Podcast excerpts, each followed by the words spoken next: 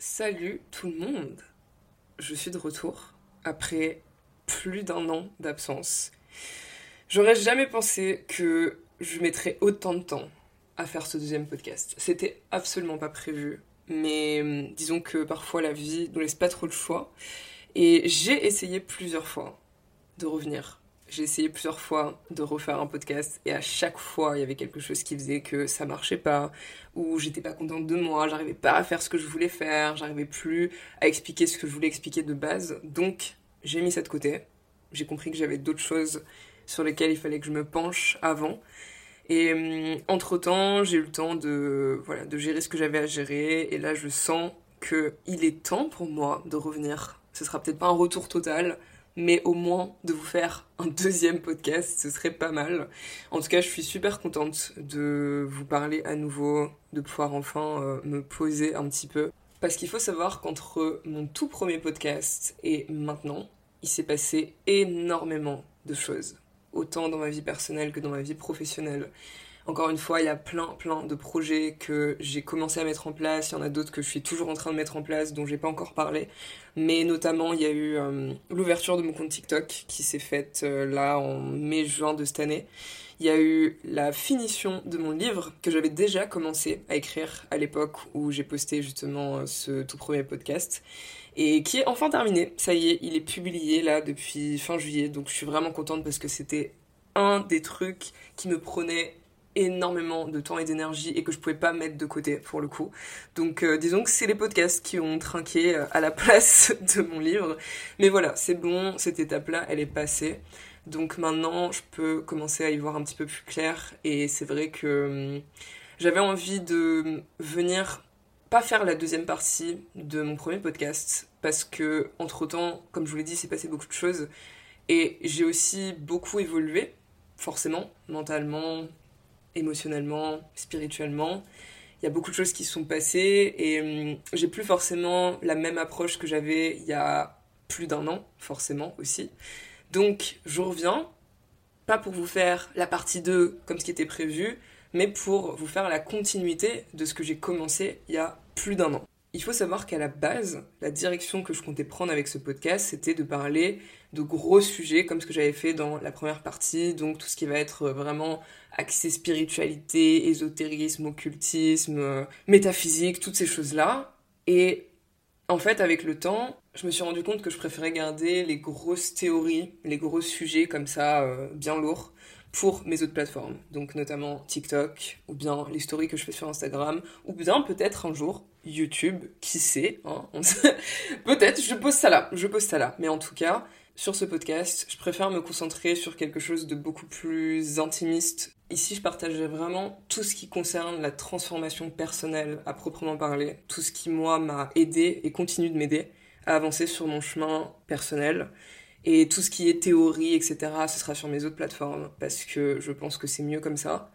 Donc aujourd'hui, on va dire que c'est un petit entre-deux parce que je vais vous parler de la manière dont je vois la vie en règle générale, mais surtout un petit peu ma croyance euh, ultime en fait, celle sur laquelle je me base pour fonctionner, pour avancer, pour tout ce que vous voulez en fait. Et mine de rien, ça fera quand même office de conclusion à mon tout premier podcast, parce que je me souviens qu'à la toute fin, je vous avais dit que j'allais vous parler des élites et de leur rôle dans une société. Donc, c'est pas vraiment ce que je vais faire aujourd'hui, mais on va quand même aborder ce sujet et vous allez comprendre où je veux en venir. Comme vous avez pu le voir dans le titre, ce podcast s'appelle La vie est un jeu. Et j'ai décidé de parler de ça parce que j'avais fait une référence à cette croyance que j'ai dans une de mes stories il y a quelques jours. Et il y a une personne qui m'a envoyé un message, elle se reconnaîtra si elle écoute ce podcast, et qui m'a demandé ce que j'entendais par la vie est un jeu parce que je pense que c'est peut-être pas la première fois qu'elle entend ça. Je n'ai pas inventé cette croyance pour le coup, mais c'est vrai que quand on entend des personnes dire ça, je pense que quand on n'a pas encore approfondi cette croyance et qu'elle fait pas partie de nous, c'est très compliqué de voir où est-ce qu'ils veulent en venir. Et si j'ai décidé de vous en parler, c'est parce que cette croyance m'a tellement aidé et m'aide tellement au quotidien.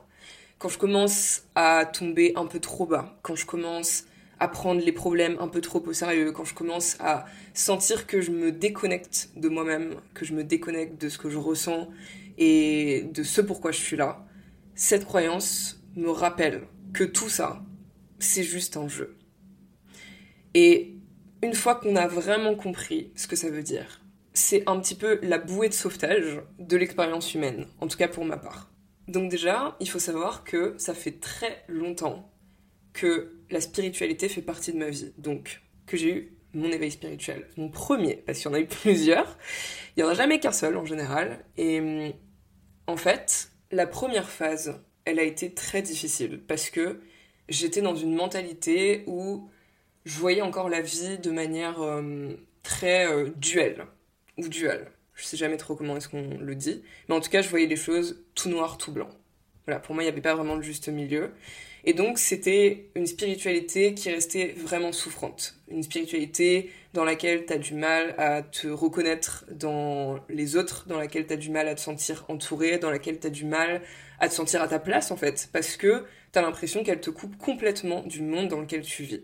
Et ça, ça a duré, je dirais, jusqu'à mes 20 un an, si je dis pas de bêtises. Et en 2020, donc euh, quand il y a eu euh, le fameux virus euh, qui nous a tous mis en quarantaine pendant plusieurs mois, là, j'ai eu mon deuxième gros éveil spirituel. Et c'est cet éveil-là qui m'a amené à cette fameuse conclusion que je n'ai jamais, jamais, jamais lâché depuis et qui part du principe que la vie est un jeu. À partir de ce moment-là, ma vie a complètement changé.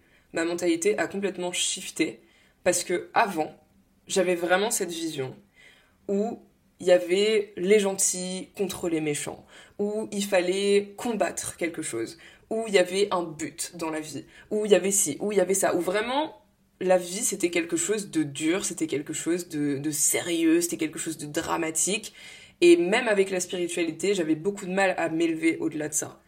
Et à partir du moment où je suis entrée dans cette vision-là de, de jeu, j'ai compris que dans la vie, tout était lié. Et donc que tout se reflétait et tout se répondait en permanence.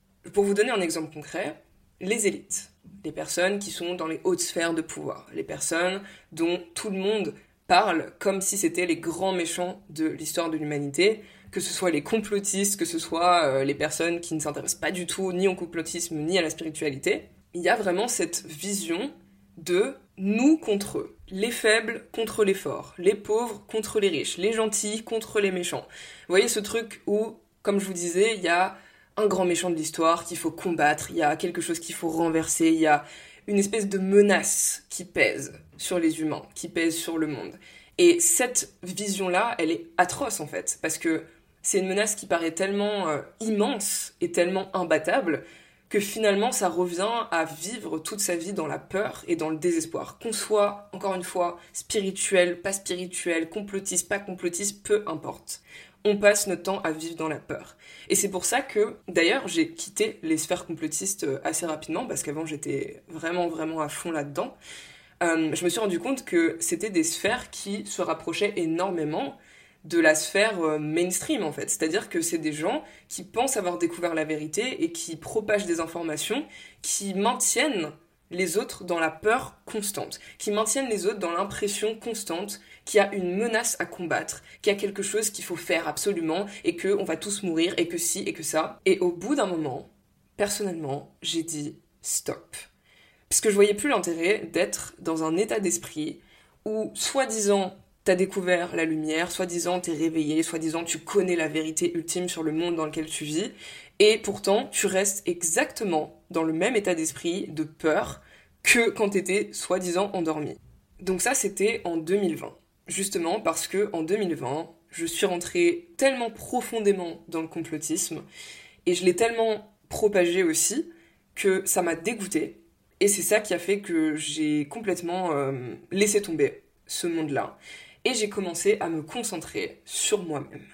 Et en fait, à partir du moment où j'ai fait ça, déjà ça allait beaucoup mieux, et surtout, j'ai commencé petit à petit à euh, avoir d'autres informations, d'autres euh, niveaux de conscience qui sont venus à moi par le biais de, plein de, de, plateformes, de médias différents. En fait, c'est plein de petites informations comme ça au bout d'un moment que j'ai mises ensemble bout à bout. Et j'en suis arrivée à cette conclusion que tout ce qui existe dans ce monde fait partie intégrante de nous-mêmes. C'est-à-dire qu'on n'est pas dans le monde, on est le monde. Que tout ce qui se passe, tout ce qu'on peut observer autour de nous, à l'extérieur de nous, c'est pas vraiment à l'extérieur de nous. Ça fait partie de nous. Parce que ce monde-là, il a été créé par une seule et même source. Et vous savez ce qui est drôle, c'est que je le dis comme si je l'avais réalisé en 2020, alors que ça faisait bien longtemps que j'étais dans la spiritualité et ça faisait bien longtemps que j'avais cette vision des choses, que j'avais cette croyance-là. Mais c'était une croyance qui était mentale. Et c'était surtout une croyance qui était incomplète. Parce que je vais vous expliquer comment je voyais les choses avant. Pour moi, tout ce qui existe dans ce monde a été créé par une seule et même conscience. La conscience originelle, certains l'appellent la source, certains l'appellent Dieu, certains l'appellent... Peu importe. C'est la source de tout ce qui existe. La source de la vie, la source des humains, la source des animaux, tout ce que vous voulez. Et cette source-là, avant, je la ressentais pas en fait. C'est-à-dire que je comprenais vraiment pas ça de manière euh, spirituelle. Je le comprenais, encore une fois, de manière mentale, intellectuelle, mais je ne me sentais pas réellement connectée à ça en fait. Donc, quand tu te sens pas connecté à ça, ce qui se passe, c'est que tu vas compléter le trou. Et donc ce trou-là, comme beaucoup de personnes, je l'ai complété en me disant, ok, donc il y a une source qui a absolument tout créé dans ce monde, mais dans ce cas-là, pourquoi est-ce qu'il y a de la souffrance? Pourquoi est-ce qu'il y a de la peur? Pourquoi est-ce qu'il y a des personnes qui font le mal? Et c'est ça qui crée la croyance comme quoi il faut combattre le mal dans notre monde. Il faut combattre l'ombre parce que c'est pas la source qui l'a créé. La source, elle a créé que le beau, elle a créé que le bien, que le gentil, que le positif. Mais tout ce qui est mal, tout ce qui est méchant, tout ce qui est négatif, tout ça, ça n'appartient pas à la source. C'est quelque chose qu'il faut qu'on combatte, c'est quelque chose qu'il faut qu'on extermine. Alors qu'en fait, ce que j'ai compris après, enfin ce que j'ai intégré après, parce que ça reste une croyance, mais c'est que la source, elle a créé tout ce qui existe. Donc, elle n'a pas juste créé ce qu'on considère comme étant positif, comme étant beau, comme étant gentil, comme étant agréable, comme étant joyeux, elle a aussi créé tout ce qui est exactement le contraire de tout ça.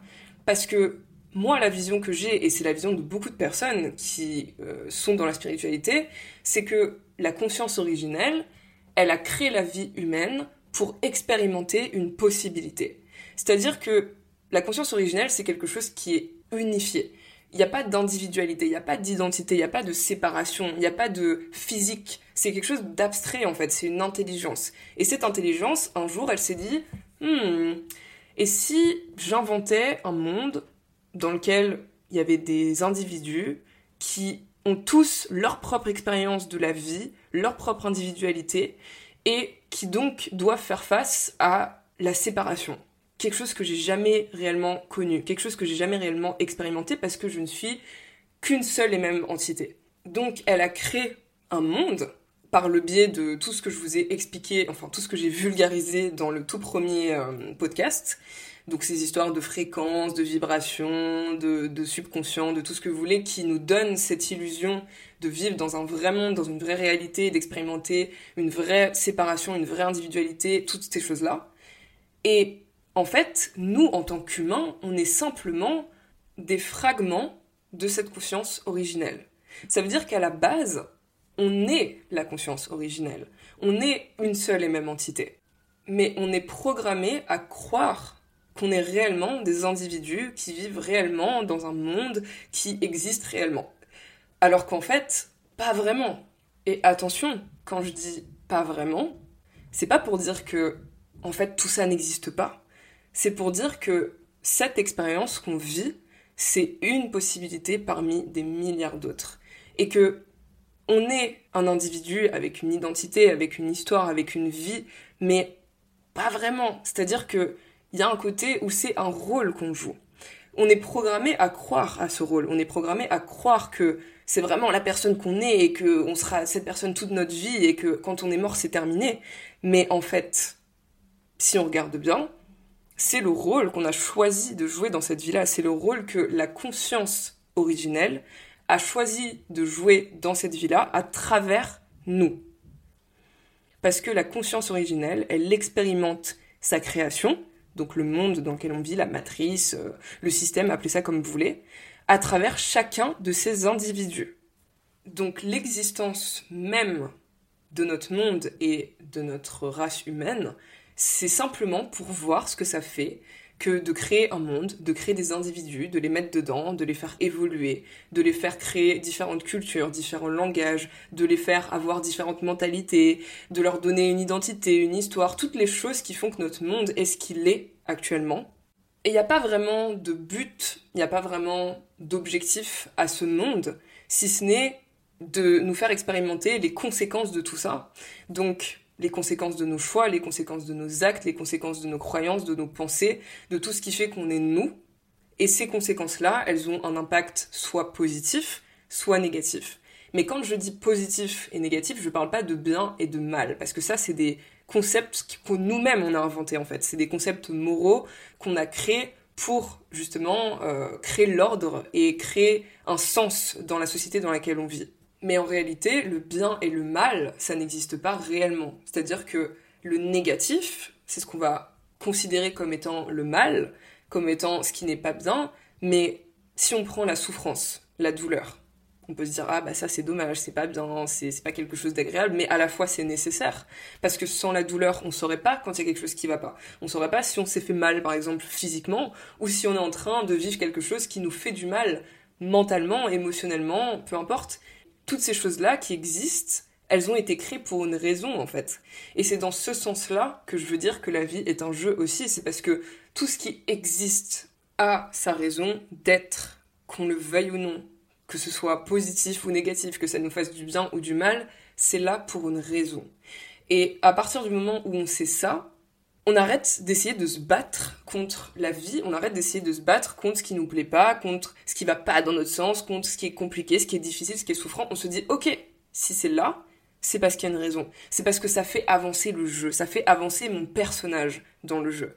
Et c'est vraiment important cette notion de jeu parce que ça permet aussi de se détacher de ce qu'on vit parfois qui peut être très lourd, très difficile, très souffrant, voire même euh, terrifiant parfois. Et de se rappeler que ce n'est qu'un jeu. Ça veut dire qu'à tout moment, on peut choisir de prendre du recul sur ce jeu.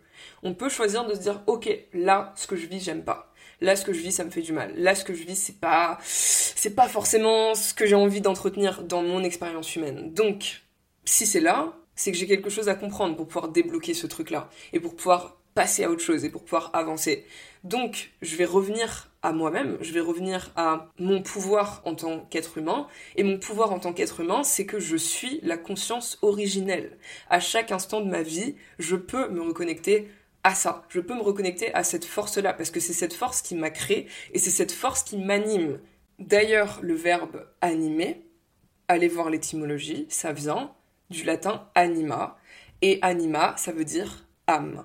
Donc quand on dit qu'on a une âme, on dit qu'on a une partie de la conscience originelle à l'intérieur de nous, et c'est cette partie de la conscience originelle qui nous donne la vie. Et on peut vivre une vie en jouant notre rôle, en créant notre histoire, en créant un petit peu euh, un film dont on est le personnage principal, mais quand ça devient trop compliqué, quand ça devient trop souffrant, quand ça devient trop sérieux, à tout moment, on peut se dire, en fait, je suis pas juste cette personne-là. Je ne vis pas juste cette vie-là. Je suis aussi la conscience originale. Donc, j'ai le pouvoir sur cette vie. J'ai le pouvoir de transformer ce que j'expérimente à chaque instant. Si ça me plaît pas, si ça va pas dans mon sens et si surtout ça me fait pas du bien en fait, si ça ne m'anime pas, si ça me fait pas vibrer, je peux changer ça. Et c'est en ça que le terme jeu est important aussi. Parce que j'aurais pu prendre un autre terme, j'aurais pu dire simulation, j'aurais pu dire expérience, mais le terme jeu, c'est aussi ce qui nous rappelle qu'on est là avant tout pour apprécier l'expérience. On est là pour profiter de ce qu'on vit. Donc si ce qu'on vit n'est pas épanouissant la majeure partie du temps, quel est l'intérêt? C'est pour ça que moi je pars du principe que quand je commence à me sentir mal, la majeure partie du temps, donc à subir la vie, au lieu de la vivre et d'en profiter, c'est que je suis déconnectée de mon essence. Et mon essence, c'est quoi? C'est la conscience originelle. Donc je suis déconnectée de mon pouvoir. Je crois que je l'avais déjà mentionné dans mon premier podcast, mais dans la religion, on dit que Dieu a créé l'homme à son image. Parce que Dieu a créé l'homme, il a créé le monde dans lequel l'homme vit, pour que l'homme puisse à son tour créer son expérience humaine. C'est nos choix, c'est nos croyances, c'est nos actes, c'est nos pensées, c'est toutes ces choses-là qui vont définir comment on vit notre expérience.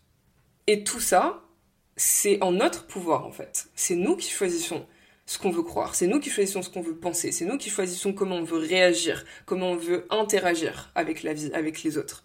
Donc, si tout ce qu'on fait, ça nous convient pas, si tout ce qu'on vit, ça nous convient pas, c'est à nous de transformer ça en fait. Il n'y a personne qui va le faire à notre place. Et donc pour moi, la vie humaine, si elle avait un but, ce serait simplement de se rappeler d'où on vient et de se servir de cette information pour justement créer l'expérience qui nous correspond le plus. Et arrêter de penser que la vie nous arrive à nous au lieu d'arriver pour nous. Et arrêter de croire que la vie se crée indépendamment de nous, de ce qu'on est, mais de comprendre que d'une certaine manière, c'est nous qui créons la vie. On la crée pas tout seul, on la co-crée avec la conscience originelle, parce que on crée pas tous les événements qui nous arrivent, mais on la crée quand même parce que c'est nous qui choisissons comment on souhaite y réagir et donc comment on souhaite réajuster la direction que va prendre notre vie. Et donc, si on part du principe que le but de la vie, si elle en a vraiment, c'est de se souvenir d'où on vient et de s'en servir pour créer notre réalité, on a quand même besoin de passer par certaines épreuves qui vont venir nous aider à nous rappeler de ça. Parce que c'est quand on fait face à ce qu'on ne veut pas qu'on comprend que c'est ce qu'on veut pas. C'est quand on fait face à ce qui nous fait du mal qu'on comprend ce qui nous fait du bien. C'est quand on fait face à tout ce qui fait qu'on n'est pas nous-mêmes qu'on peut apprendre petit à petit à être nous-mêmes et à l'incarner. Et c'est pour cette raison que dans ce monde-là, il y a des éléments qui sont créés spécifiquement pour nous mettre face à nous-mêmes, pour nous mettre face à des challenges qui vont venir réveiller des choses à l'intérieur de nous et qui vont venir nous pousser à évoluer, nous pousser justement à nous souvenir qui on est vraiment, d'où on vient vraiment et là où on veut vraiment aller. Et ça m'amène à la conclusion de mon tout premier podcast, quand à la fin je vous ai dit que j'allais vous parler des élites et du rôle qu'elles avaient à jouer dans notre monde. Les élites, c'est la projection, c'est la représentation, c'est le miroir inversé de tout ce que les humains ne sont pas. Et qu'ils sont à la fois, parce que si ça existe, c'est que ça fait partie aussi de ce monde et que ça fait partie intégrante de nous, mais à la fois, c'est pas ça qui nous épanouit, c'est pas ça qui nous rend heureux, c'est pas ça qui nous permet de réellement créer la réalité qu'on veut créer. Parce que les élites, qu'est-ce qu'elles font? Elles prennent notre pouvoir. C'est-à-dire que c'est elles qui possèdent 99% des ressources, c'est elles qui contrôlent le système, c'est elles qui décident, c'est elles qui font ci, c'est elles qui font ça. Nous, on est là et on subit. Et si on subit, c'est parce qu'on a choisi de subir. C'est pas quelque chose qui nous est imposé, c'est pas les gentils contre les méchants. C'est nous qui inconsciemment avons oublié qui on est, d'où on vient et pourquoi on est là. Donc, comme on a oublié tout ça, on commence à prendre le jeu beaucoup trop au sérieux. Ça veut dire que on pense que cette vie s'arrête à ce qu'on voit. Et surtout, on pense qu'on a très peu, voire aucun impact sur la direction que notre réalité prend. Et en fait, les élites, c'est la projection de cette croyance-là. Ça veut dire que parce qu'on a oublié notre pouvoir, parce qu'on a oublié de quoi on est capable, eh ben on va projeter ça. Et on va croire qu'il y a réellement des personnes dans ce monde qui ont tout le pouvoir, qui ont toutes les ressources et qui sont capables de choisir comment les choses se passent ou non et qu'on n'a absolument pas notre mot à dire là-dedans. Donc finalement, les élites, c'est la projection d'un refus de se faire face. Et c'est pour ça qu'elles font toujours des choses qui viennent nous chercher là où ça fait mal. C'est-à-dire qu'elles sont toujours en train de nourrir et de représenter ce à quoi on n'a pas envie de faire face.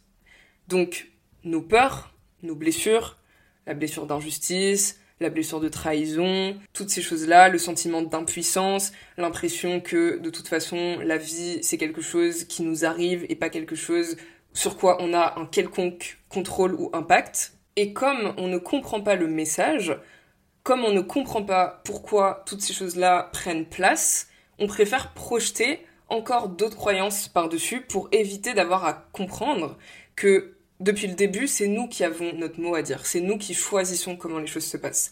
Donc c'est pour ça qu'on a toujours besoin de trouver un méchant dans notre histoire. On a toujours besoin de voir les choses de cette manière hyper dualiste parce que ça nous permet de pas prendre nos responsabilités. Ça nous permet de pas faire face aux choses qu'on n'ose pas faire, aux choses qu'on n'ose pas dire, aux choses qu'on n'ose pas prendre en main.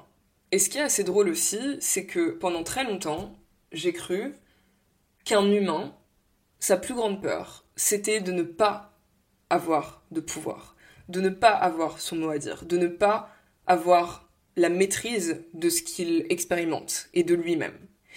Et ensuite, je me suis rendu compte que, en réalité, la plus grande peur d'un humain, c'est son pouvoir. C'est les responsabilités qu'il a. C'est le fait que à chaque instant, c'est lui qui crée la vie, qui l'expérimente. Et à partir du moment où tu comprends ça, tu te rends compte que si on en est là actuellement, si c'est le système dans lequel on vit et s'il fonctionne comme ça, c'est parce qu'on a peur de notre pouvoir. Et en fait, les élites représentent ça. Donc c'est pour ça que c'est elles qui, entre guillemets, ont tout le pouvoir. C'est parce que nous, on a peur de prendre le nôtre. Donc on leur donne constamment. Et à chaque fois, elles nous donnent la possibilité, l'opportunité de choisir autrement, de changer de direction, de se dire non, en fait là on arrête de leur donner et on va commencer à le prendre et à l'utiliser dans notre propre vie. Et à chaque fois, finalement, la majorité des gens choisit quand même de continuer à donner son pouvoir. Parce que on sait tous qu'en réalité, c'est nous qui sommes le plus grand nombre. C'est nous qui avons vraiment les clés de ce jeu, au final. Mais comme on n'est pas capable de faire face à tout ce qui fait que pour l'instant, on ne prend pas le pouvoir dans ce jeu, on préfère se dire que c'est tout simplement parce que le jeu est fait comme ça. Et en fait, ça nous permet de continuer, de continuer, de continuer à avoir toujours ce même rôle. Et personnellement, je pense que, encore une fois, c'est le reflet de chaque individu dans sa propre vie, en fait. Parce que c'est pas juste un problème collectif, c'est un problème de chaque être humain qui compose ce monde. Quand on regarde les gens dans leur vie, à quel point ils ne veulent pas prendre leurs responsabilités, ils ne veulent pas se faire face, ils ne veulent pas accepter de remettre les choses en question et de réfléchir différemment, on comprend pourquoi on en est arrivé là à échelle collective. Donc tout ça pour dire que les élites, c'est pas les grands méchants ultra puissants de l'histoire de l'humanité, c'est simplement des personnes qui sont une représentation directe de ce qui ne va pas à l'intérieur de chaque être humain qui compose ce monde. Et donc, on a le choix de comment on souhaite les percevoir et surtout de quel pouvoir on décide de leur attribuer. On peut choisir de se dire que c'est les grands méchants ultra puissants de l'histoire de l'humanité et que l'avenir de notre race repose entièrement sur leurs épaules, ou alors on peut se dire qu'elles sont là pour pointer du doigt tous les aspects de chaque être humain qui a besoin d'être transformé pour qu'on puisse avancer si on voit les élites comme des bourreaux, c'est parce qu'encore une fois, on prend le jeu trop au sérieux et on oublie le sens même du jeu. On oublie qui a créé ce jeu et pourquoi. Et on oublie pourquoi on est là. Donc quand on se souvient que c'est un jeu et que finalement chaque événement négatif, chaque souffrance, chaque peur, chaque drame, tout ce qui arrive, qui réveille une blessure et qui nous donne une sensation d'impuissance, c'est justement là pour nous réveiller et pour nous dire rappelle-toi de qui tu es, rappelle-toi d'où tu viens et rappelle-toi où tu vas. Moi, c'est comme ça que je vois les choses. Et vraiment, depuis que j'ai cette perception-là, il n'y a pas une seule épreuve, une seule souffrance, une seule peur à laquelle j'ai pas pu faire face et que j'ai pas pu surmonter et qui m'a pas rendue plus forte et m'a pas fait avancer encore plus loin. Parce qu'à chaque fois que j'ai vécu ça, je me suis rappelé que tout ça n'était qu'un jeu. Je me suis rappelé de qui j'étais et du pouvoir que j'avais. Et ça, c'est des choses dont j'ai pris conscience de manière individuelle. Donc ça veut dire dans ma vie personnelle, à travers des événements, des personnes, des challenges qui me concernaient directement. Mais une fois que j'ai compris ça, une fois que j'ai arrêté de rejeter la faute sur les autres, une fois que j'ai arrêté de chercher un grand méchant, de chercher un bourreau dans mon histoire, et que ça m'a permis d'avancer dans ma propre vie, c'est là que j'ai pu appliquer ça à échelle collective en fait. C'est là que je me suis rendu compte que les élites avaient exactement le même rôle. Parce que toutes les personnes qui rentrent dans votre vie et qui vous challenge, qui vous poussent à faire face à vos souffrances, à vos peurs, à vos parts d'ombre, elles sont pas là pour vous faire subir votre vie, elles sont là pour vous pousser à avancer, à évoluer. Mais ça, c'est que vous qui pouvez choisir de le voir comme ça.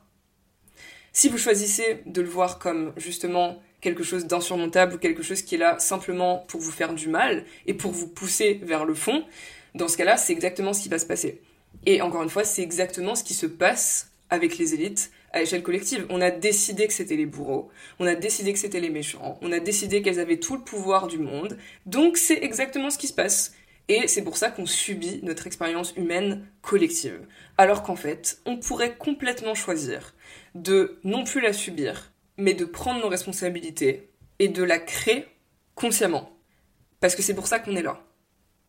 Et pour terminer sur tout ça, la dernière chose que j'aimerais ajouter, et c'est quelque chose que j'avais écrit dans ma story il y a quelques jours, c'est que si la vie est un jeu, et si le but de ce jeu est de se souvenir que c'est un jeu, ça veut dire que le jeu n'a pas de finalité.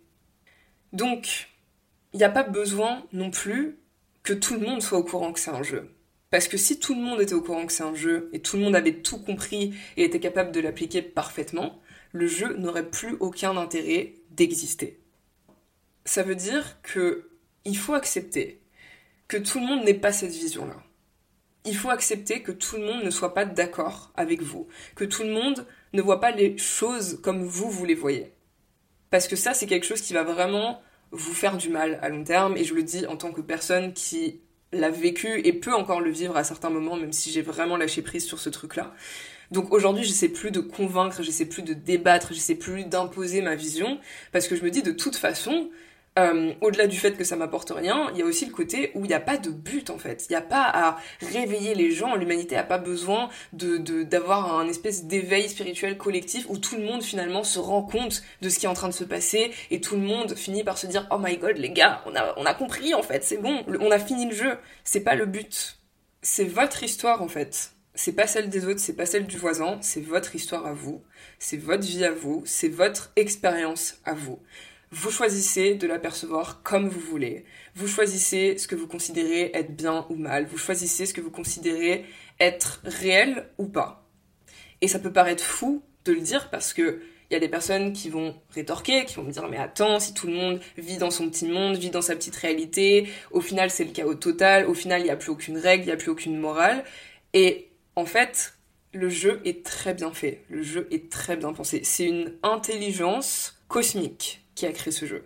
Ok, donc là bien sûr je parle dans le cadre de ma croyance, de ce que moi je perçois, de ce que moi je pense, mais dans ce cadre-là, l'intelligence qui a créé ce jeu, elle a fait en sorte que chacun puisse avoir sa perception de la réalité, mais sans que ce soit le chaos total. Donc il y a des lois, il y a des règles fondamentales, il y a des impacts, il y a des conséquences à chacun de vos choix.